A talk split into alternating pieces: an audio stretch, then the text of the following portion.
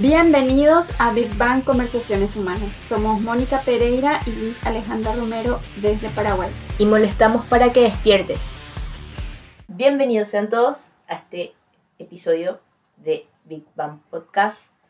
Pueden encontrarnos, pueden vernos también, inclusive en el Instagram estamos como arroba.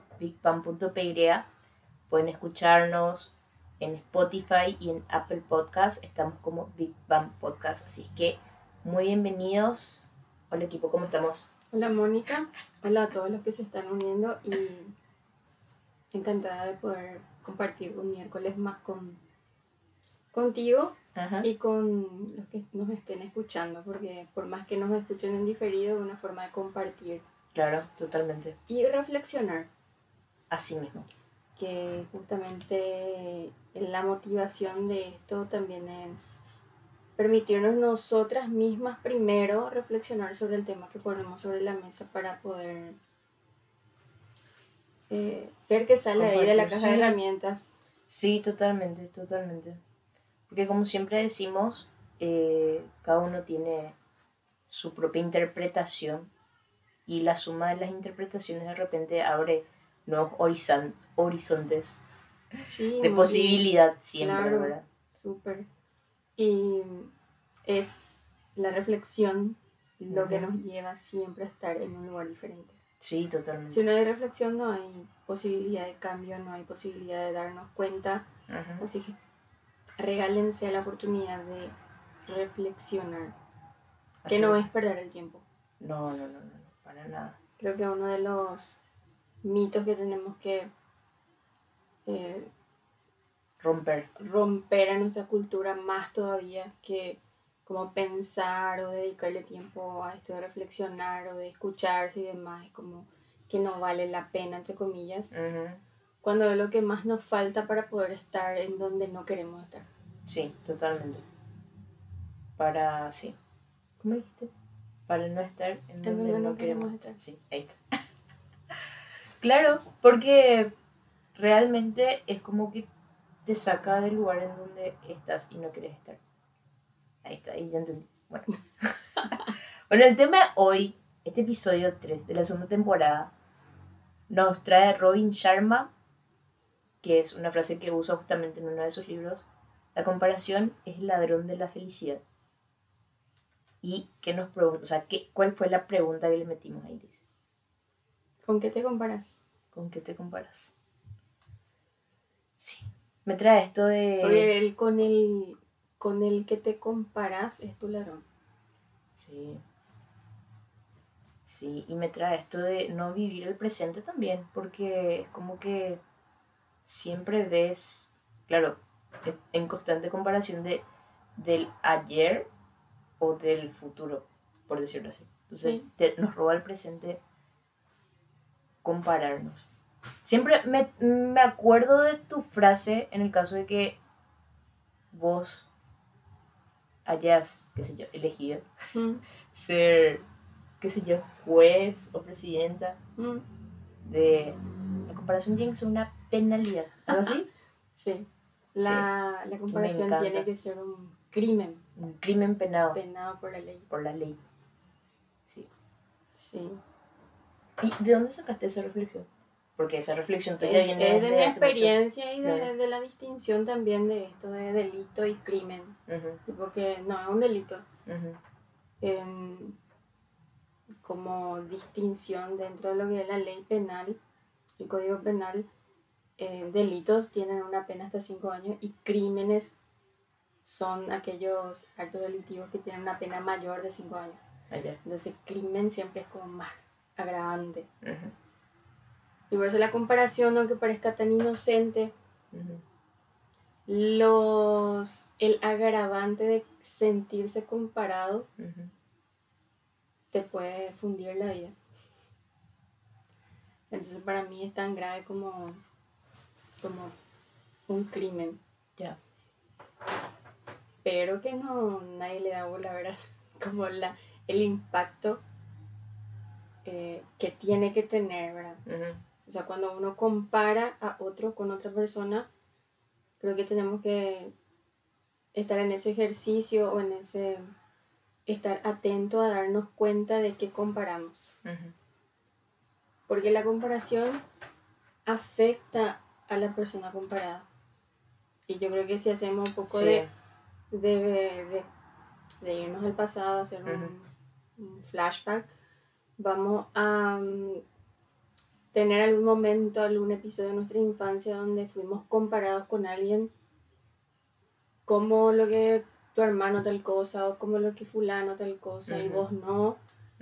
Y uno a veces no se da el tiempo para reflexionar lo doloroso que es esa comparación y todo lo que emocionalmente tenemos que construir y inventar, por así decirlo, emocionalmente para seguir viviendo después de esa comparación.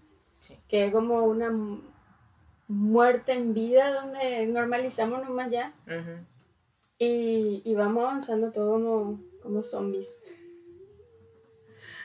como muerto viviente, ¿verdad? Sí, total. Porque la, de verdad las comparaciones eh, como que nos van, mm, como, como dice Maturana, negándonos. Ya.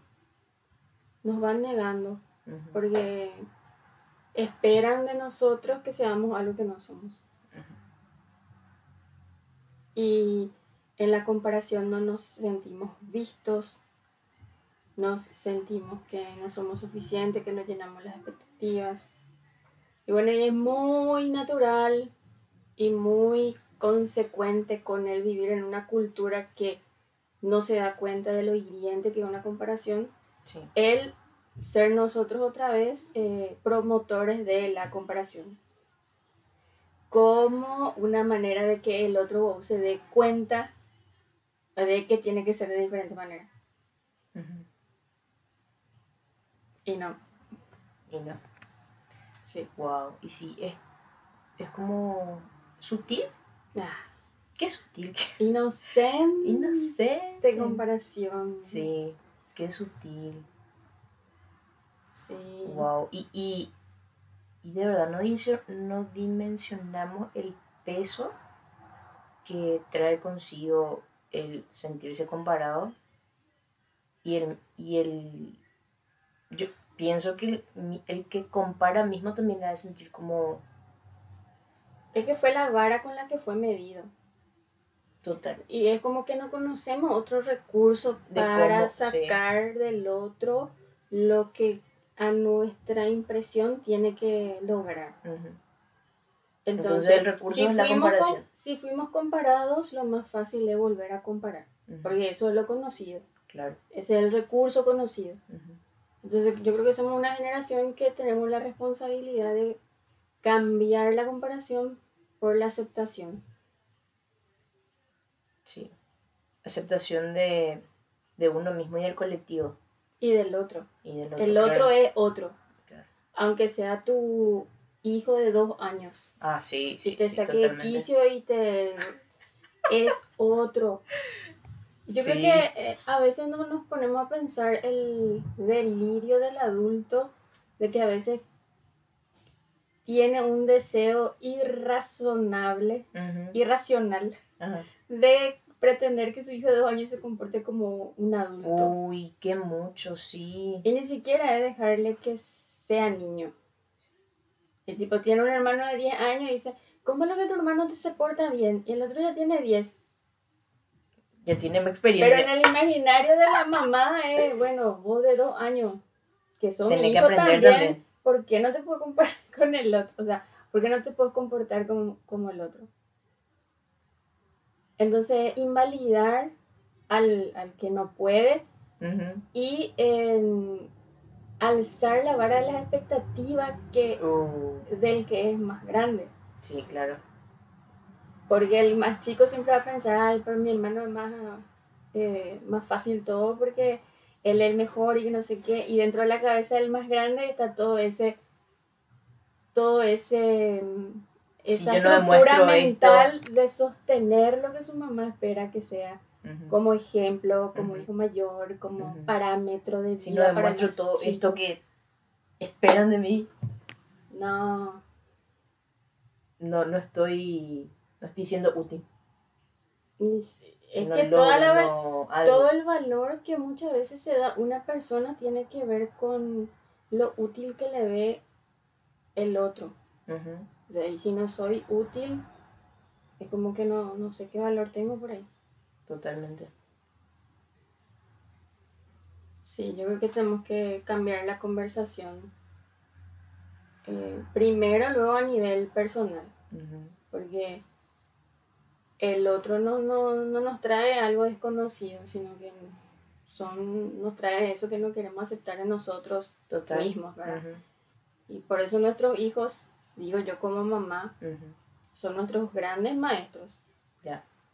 Eso que menos queremos ver, sentir, pasar, nos van a traer en sus comportamientos, en sus cuestiones personales, en su carácter, en su personalidad, para que nosotros podamos ir puliendo y aceptando en el otro. El espejo. El espejo. Claro, y si Pero en la aceptación. Y eso, es querer ver que el otro es otro, por más que seamos la mamá. Nuestro, los, nuestros hijos no son nuestros, de nuestra propiedad. Vinieron para ser ellos a su, a su, manera. a su, ser, a su ser ellos, tipo. En su proceso. Siempre digo, tipo, Alejandro no vino a ser lo que yo quería que sea. Claro. Alejandro vino a ser Alejandro. Yo me acuerdo un momento donde Ale me dice, mamá, a veces le digo las cosas y como le, que le toma tiempo procesar. Y me acuerdo que una vez, en, después de una conversación muy profunda, es como que, se, le, es como que se le cae la ficha y me dice, mamá, pues lo que estás intentando es que yo sea yo. sí, me dijo, eso. Y eso sin pretender que sea como mi ideal de cómo quiero que sea Ale. Claro. O porque no se parece al hijo de ah, sí. fulano o la hija fulana. Sí. Y creo que este darme cuenta de lo grave que es la comparación eh, tiene que ver también con mi experiencia y el, el escucharme y el sentirme, ¿verdad? Porque Totalmente. Eh, todos en algún momento fuimos comparados, pero no, a no todos le importa, o sea, nadie, no todos se, detienen a pensar o a sentir, uh, esta comparación demasiado me afecta, me duele. ¿Por qué será? ¿Por ¿Qué puedo hacer con esto? No quiero sentirme así toda la vida, no quiero que esto me impida tal cosa. No hay esa reflexión, entonces vamos acumulando y vamos repitiendo la historia. Re, y bueno, hay personalidades y personalidades, ¿verdad? Hay personalidades. Bueno, acá le veo a, a Nadia, Nadia la hermana Andrea. Ah, ¿en serio? Sí. Hola Nadia, ¿cómo estás? Y Fati, Fátima que está todavía creo por Paraguay. Qué buena onda. Gracias chicas por estar. Bueno, ¿qué decía? Ah, que por ejemplo, cada uno tiene una personalidad uno es más fuerte, otro es más así tipo calladito, introspectivo, introspectivo, sacamos de todo, ¿verdad? Y pienso que cada uno a su manera reflexiona, si reflexiona. Pero en el caso de no reflexionar, no es, en algún área de la vida te afecta, porque es como no, no, no se disuelve eso que recibiste. Y claro, se va acumulando. Sí se va agrandando. Explota en un momento. Y no, nada de lo que nosotros negamos desaparece. O sea, negar que algo, que sentimos algo o negar que algo nos afectó, por esa negación no quiere decir que no exista. Claro. O que se fue. Está ahí. No se va a ir. El ser humano no se olvida de las cosas. No. Y el olvido, o sea, la gente que, logra como perdonar cosas muy densas dentro de su vida, no es que se olvida, sino que deja de darle la interpretación, ese, ese valor, ese agregado emocional a lo que le sucedió. Entonces deja de afectarle cada vez que evoca ese recuerdo. Claro, porque va a estar tipo en tu memoria, en tu enero que nunca duerme va a estar ese recuerdo. Pero siempre cuando aparezca una situación que te haga recordar, es como que ahí o vas a darte cuenta si tu interpretación sigue con la misma emoción de ese momento que te genera, te genera rabia, te genera odio, te genera que te genera, o si realmente ya, ya disolviste, ya resolviste, resolver no es lo mismo que disolver. No. Pero disolver, lo ideal es disolver, o sea, como em, bajarle todo el volumen a esa, a esa emoción. sí. Porque em, por eso pasa que cuando una persona cuenta una, una experiencia eh, dolorosa, vuelve, le estoy, te estoy contando ahora lo que me pasó y vuelvo como a llorar, a sentirme triste, porque el cerebro está reviviendo la emoción de eso. Sí. El trabajo es muy abstracto porque es trabajar con la exposición al dolor y tratar de buscarle la vuelta a separar la, la interpretación emocional de la situación que ya pasó. Claro. Y es como... Y suena así como... Es transformar realmente la emoción. Sí. Transformar, sí. Y, y sanar, o sea, no, no, es que te vas a olvidar, pero vas a sanar.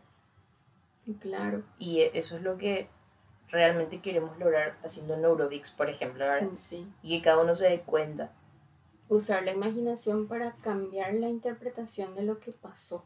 Sí, totalmente. Porque nada de lo que ya nos pasó nos va a volver a pasar si hay reflexión. Totalmente. Y mientras que uno no comprueba con su propia experiencia lo poderoso que es poder cambiar la interpretación de un hecho, de una situación del pasado, para que no vuelva a repetirse, es muy complicado que la gente pueda entender que de verdad es sanador hacer un proceso para perdonar o para perdonarse y poder avanzar. Ambos casos, claro. Sí. Sí. Me trae este libro, El poder de la hora, que justamente de lo que estamos hablando ahora, de que todo queda en la memoria y la memoria es como que está en el pasado. Obvio. Sí, cuando pensamos pasado, tenemos que imaginarnos como un señor de la bolsa, así. O sea, nosotros con nuestra bolsa, así, de todo lo que fuimos, de todas nuestras interpretaciones, toda nuestra vivencia, todas nuestras experiencias. Y esa bolsa con la que nosotros andamos es como nuestra bolsa de herramientas. Sí. Que, que tenemos y que. Es lo conocido. Sí. Y creemos que nos sirve que esa bolsa todo lo que hay ahí es lo que nos sirve porque nos mantiene seguros porque ya experimentamos. Y nada más falso que eso, porque se trata de, de deshacernos de la bolsa. Sí. Vivir el presente. Y vivir el presente. Vivir el presente. Como decía Agustito, ahí está la frase de Agustito. Acá entra muy bien la frase de Agustito. ¿Qué es la vida, Agustito? La vida es soltar. Sabias palabras de un niño de 7 años. Tenía 7 cuando eso. Tenía 7 cuando eso, sí. Ahora ya tiene 8 y ya nos trae otras palabras, mamá. Sí, realmente. La vida es soltar. Soltar la mochila y esas herramientas que, que cargamos como necesarias. Y es muy loco lo que pasa con, con la bolsa de herramientas porque eh, nos aferramos a esas herramientas inservibles. Sí para avanzar muy lento. Totalmente. El gran desafío es caminar ligero. Sí.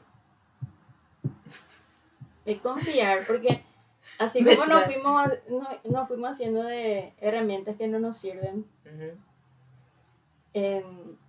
a fuerza de la experiencia, del pasar por la experiencia. O sea, tenemos que vivir la experiencia para saber qué herramientas salen de nosotros mismos para poder superar una situación. Por eso nadie puede darle ningún consejo ni qué vas a hacer, nada no le puedes brindar al otro porque no sabe qué, con qué bolsa, con qué herramienta está, afrontando el otro. Bueno, pero cuando pasa algo ahí, vos te reconoces en lo que puedes hacer. Sí, totalmente. Y entonces, en cada situación de la vida, nosotros estamos diseñados, preparados, vinimos dotados de todas las herramientas inimaginablemente complejas o muy simples, porque somos expertos en hacer complejo lo simple. para superar todo. Sí. Sin la bolsa. Sí. La bolsa ya pasó ya. Esa herramienta, esa bolsa, era para lo que ya pasó. Sirvió para lo que ya pasó. Y, y como somos seres humanos, pienso que todos pasamos, todos tenemos el mismo sentir. Sí, todos. Todos sentimos, todos, bueno, todos, sentimos. Todos vivimos las mismas emociones, pero en diferentes grados. En diferentes grados, en diferentes áreas. Sí. No hay una persona que nunca no llore. O sea, no siente tristeza. No hay una persona en el mundo que esté impedida de, qué sé yo, sentir alegría. Ajá. En ese sentido, vinimos todos igualitos. Sí, todos igualitos. Sí. Y lo que me traía Alejandro, que estuvimos viendo justamente hoy su video, es que a veces es necesario que el otro te diga, que, que el otro te diga lo que vos no sos capaz de ver, por ejemplo, sí. en vos. Porque, y claro, no, no somos capaces de ver nuestra luz para que somos, porque realmente, o sea, yo le veo, por ejemplo, a una persona y lo, lo, cuando me habla, tipo, digo, wow, qué genio este en tal cosa, tal cosa, tal cosa, pero realmente es como que uno mismo no se da cuenta y me pasa que a mí yo no me doy cuenta de varios aspectos hasta ahora que en la medida que me van diciendo digo wow mira y sí en serio ve el otro eso a mí sí. Y es que no, no nos enseñaron a vernos. a ver o sea no nos vieron. Y nunca como no nos sentimos vistos nunca. Cuando nos empiezan a ver es como wow, ¿en serio? ¿Me están viendo? y es un aprendizaje. Sí. total. Aprender a ser vistos. Y una vez que uno va incorporando el ser visto es cuando es capaz de verle a los demás. En el otro, sí. Sí. La comparación es el ladrón de la felicidad. Así que si Liz hubiese sido jueza, ¿puede ser? Sí, hubiese tipificado ya la comparación. Sí. Creo que es la forma más violenta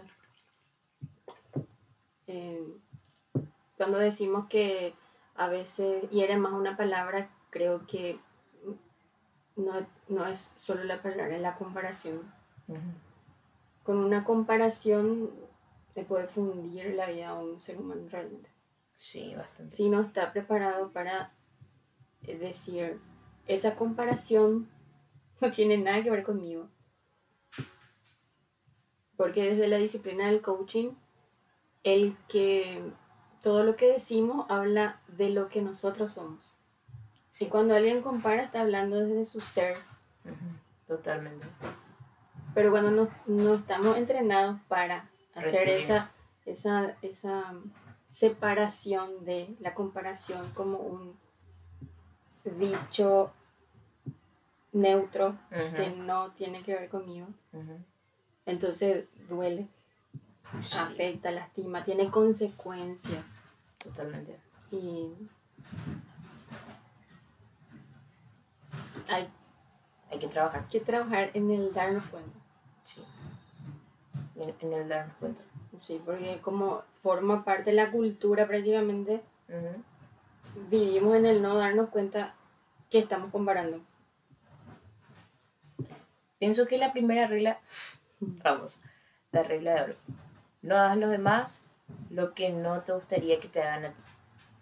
Y tipo, es dentro de eso creo que está el reconocerle al otro como otro, o sea, el otro es otro. Cuando incorporamos eso de que el otro es otro, es como que ya vamos, o sea, vamos, bueno, a mí me pasó. Mm. Cuando comprendí que el otro es otro, eh, empecé a verme más, empecé a ver a los demás también fuera de mis juicios, por decirlo así. Claro. Entonces es como que fui viendo su, qué sé yo, cómo, por, cómo habla, cómo se comporta, o sea, la genialidad que cada uno tiene al ser como es. Claro. Pero para llegar a la conclusión sanadora del otro es otro, sí. hay que hacer muchísimo proceso.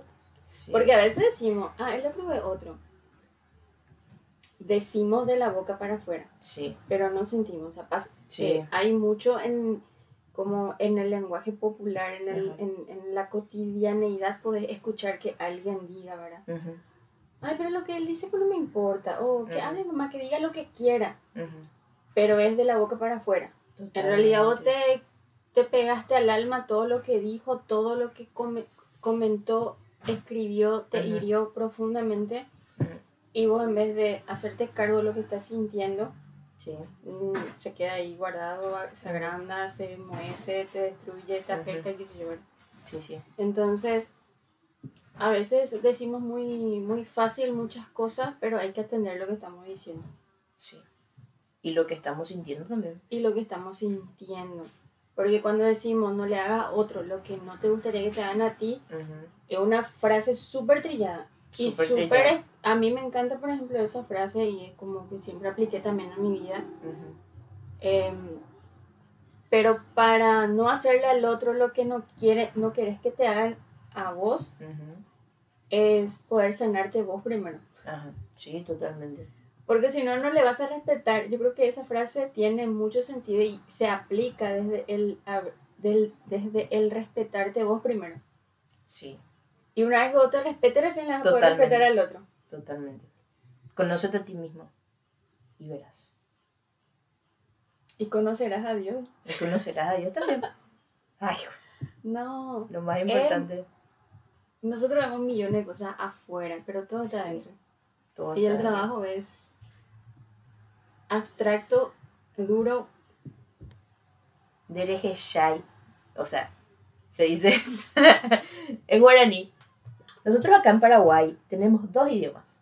Somos un país bilingüe. Está el guaraní y el español. Y a veces usamos el yo para. El yo para le decimos así, tipo como cuando mezclamos los idiomas. Entonces puedes usar guaraní y español al mismo tiempo. Como por ejemplo así. Dereje Shay. Dereje Shay significa que no ves. No ves. Entonces justamente es eso. Y que no nos vemos. Da... Ahí sí que ya me fui. No, no, no, no. Pero hablando de esto del ver, El, el, no podés ver. Y no, hay gente que, o sea, no puede, al poder aplicar a ese ver el principio de que el otro es otro, no puedes, uno no puede pretender que el otro vea lo que vos estás viendo. Así mismo. Porque vemos con, vemos con nuestros ojos, pero observamos observamos o tenemos esos darnos cuenta con las distinciones que vamos adquiriendo. Claro, Entonces, Ese ver más hondo, ver más profundo, ver más allá, tiene que ver con las distinciones que vamos adquiriendo.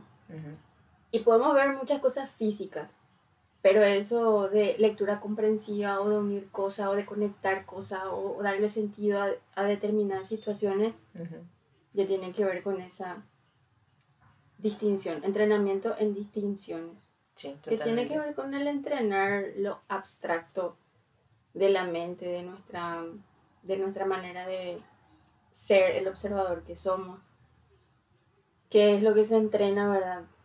Con, esto de la disciplina del coaching ontológico. Sí, y es, literalmente, los libros te abren así espacios y te abren la posibilidad de tomar distinciones nuevas. O sea, por eso demasiado importante es leer leer más todavía el, cómo pensamos, cómo somos, o sea, ver un poquitito, tener esa curiosidad por uno mismo, ¿verdad? Cómo funciona el cuerpo, cómo, cómo actúa el cerebro para tal cosa, para tal cosa y para... O sea, demasiado importante es conocernos, no, no conocernos de afuera. Porque lo, lo que está afuera es así una ilusión. Sí, lo que, lo que, lo que realmente ocurre es lo, que pasa adentro. Lo que te pasa a vos. Lo que te pasa a vos. Lo que sentís que te pasa con lo que te está pasando. Así mismo. Esa es la única realidad que existe. Sí. Y otro no va a poder sentir ni saber lo que vos estás sintiendo con lo que te está pasando. Así mismo. Rey. Entonces, siempre tenemos que hablar en primera persona y desde lo que nosotros sentimos. Sería lo ideal, ¿verdad? Si cada uno habla desde su, desde su propia autenticidad, su verdad, sin él tener la necesidad de estar como midiéndose en, el colectivo. midiéndose en la vara de, del otro, la expectativa del otro.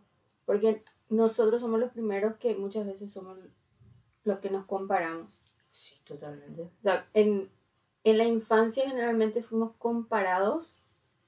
Entonces, es como que nuestro chip está diseñado para, bueno, ¿con qué me comparo ahora en la vida adulta? Porque es como, tengo que seguir el modelo de alguien. Ese parámetro ese, de comparación. Ese parámetro de comparación. Y que, generalmente, y que generalmente es con otra persona. Con otra persona. Y nosotros pensamos que tenemos que ser como esa persona, tener la actitud de esa persona, porque X. Así mismo. Y nada, y en buscar parecernos al otro, perdemos el poder identificar el para qué nosotros somos buenos, quiénes somos nosotros, o para qué vinimos al mundo. Por eso yo creo que hay mucho conflicto de, de esta cuestión de identidad, de de para qué estamos en el mundo, cuál es mi talento, en qué soy bueno y demás, porque no, no hay espacio para la reflexión, no hay espacio para que el otro nos vea, para el sentirnos visto, para el poder vernos. Mm, no hay una cultura que todavía donde nos podamos sentir libres de hablar de lo que sentimos y que el otro escuche lo que nosotros tenemos para decir acerca de lo que sentimos. Porque nadie dice, por ejemplo, eh, no me vaya a comparar porque eso me hiere. ¿Alguna vez me escucharon eso? O cuando sin querer, queriendo, ¿verdad? Alguien dice, ¿por qué lo que no hace lo que hizo fulana? Renuncian y tal cosa, ¿verdad? eso le sirvió a ella. Totalmente. O a él. Pero a vos no. Pero el otro, como ve la situación así, bueno, hace esto nomás ya, consejo ahí. Consejo. A nadie le sirve el consejo del otro. A nadie. A nadie. Y, y nada, tenemos que dejar de compararnos. Nosotros primero luego. Y estar atento a cuando queremos compararle al otro con otro. Totalmente. Sí, re atentos. Alertas. Alertas de lo que estamos pensando. Porque esos son, esas comparaciones están robando nuestra felicidad. Sí, así mismo. De vivir el momento presente. Porque es lo único que tenemos. Es lo único que tenemos. Y es, como, decía, como leía, ¿verdad? Es el presente en el ser totalmente es felicidad, armonía, paz. Y suena, suena así cuentito de hadas, pero, de verdad, no quiere estar si así? se entrena, se logra. Espacios muy eh, largos de estar en paz. Porque vivimos en un mundo súper caótico. O sea, no es que porque nosotros entrenamos, estamos 24 horas en y no sé Pero sí es genial poder darnos cuenta cuando algo nos afecta, nos sucede, nos pase y poder darnos ese tiempo de reflexión para poder disolver y que no volvamos como al mismo malestar una vez que pase la misma situación. Así mismo. Y lo imposible, porque suena imposible, es solo un juicio. Sí. Tu frase también de cabecera. Lo imposible es solo un juicio. Y, y qué loco porque me trae esto de, por ejemplo, el Maestro Jesús comparaba, decía, miren los lirios del campo. Ni Salomón fue capaz de, qué sé yo, de vestirse así. Pero con qué comparaba, ahora Es como con algo hermoso y que no es precisamente otro hombre, sino que es algo que así, que ni siquiera nosotros le prestamos atención así cuando pasamos, porque es como, ah, una, un lirio. O el, o el, famoso pasaje que dice, ¿quién es el padre que a quien su hijo le pide un pan y le va a dar un la serpiente. Ajá. En nadie. Nadie. La vida nos da todos los recursos. Todo. O sea, no hace falta que le llamen Jesús, Dios, como quieran. Llámenle como quieran, pero estamos en un mundo lleno de abundancia. Hermosura. Belleza. Es cambiar el observador que estamos siendo Sí. No más. Hay que entrenar para eso. Entrenar para tener nuevas, nueva visión. Sí.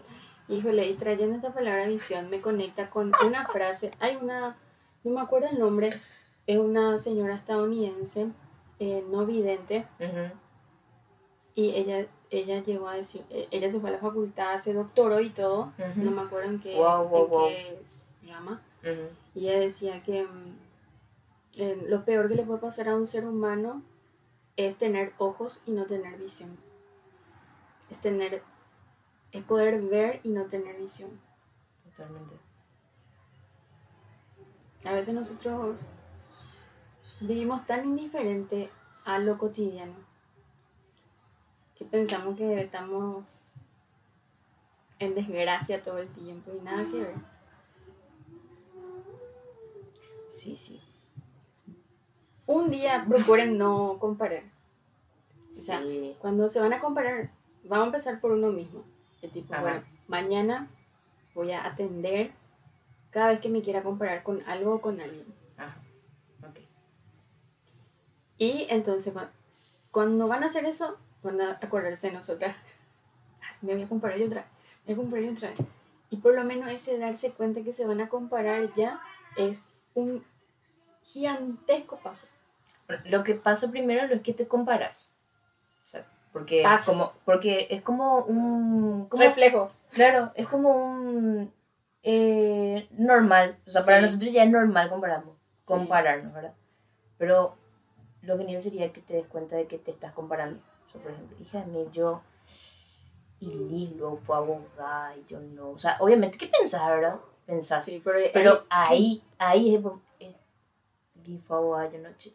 Pero, pero, yo, ¿entendés? O sea, de que te va a pasar, te va a pasar. Pero lo, lo genial es que te des cuenta que te está pasando Y ahí está el mantenerse alerta a lo que uno piensa. Atento. Atento. Sí, porque el único poder que tenemos es elegir lo que vamos a pensar.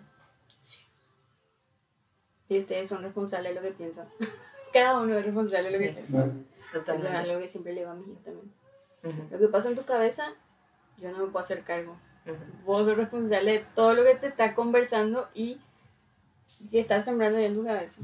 Totalmente. Y realmente es como que qué buena manera de, de, ser padres, ¿verdad? Porque a veces, literal, vos ves así, o sea, desde afuera, y que vos ves lo que te dicen, es que qué bruto, qué feo, que no, ¿cómo así? Pero ¿cuánto más le estás ayudando a ser en su particularidad, puede ser, en su individualidad, que estar tipo copiando tu manera de ser o manera de ser ajenos? Sí. Sí, no creen hijo fotocopia. Sí, de verdad. De verdad.